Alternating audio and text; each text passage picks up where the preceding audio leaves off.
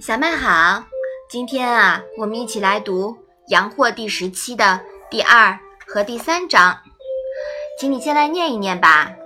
子曰：“性相近也，习相远也。”子曰：“为上智于下愚不移。”那这两句是什么意思呢？我想听你说一下。孔子说，人的本性是相近的。由于习然不同，才相互有了差别。孔子说：“只有上等的智者与下等的愚者是改变不了的。”告子曰：“食色性也。”这句话呀，是为了说明人性的本质，无所谓本善本恶之分。告子主张生之谓性，也就是说。食色善恶都是人类天生具有的本性。其实不光是人类啊，连动物界都差不多。任何动物都有母爱之善，也有弱肉强食。人类之所以能成为高级动物，是因为多了后天的教化。经过教化的，就成为了文明人。未经教化或教化不够的呀，就还是野蛮人。这就是习相远。习相远靠教育，受环境的影响。教育呢，可以升华人的本性，扩大智和愚的差别，人和人的差距啊，也就出来了。由此可见啊，教育是很重要的，是吧？嗯。但是呢？也有两类人，于教化呀作用不大。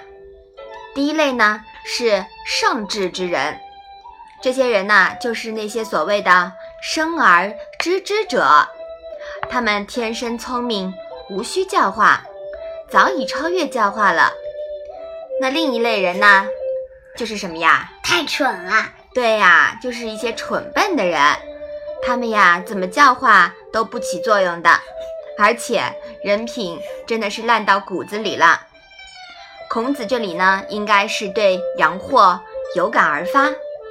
孔子太鄙视杨货了。杨货老早呀就是势利眼，逮着机会呢就犯上作乱。现在居然想拉孔子上他的贼船，真是下愚不移了。你说是不是啊？嗯。妈妈呀，其实我觉得呀，人生出来都是洁白的，都是后天的教育弄出来的。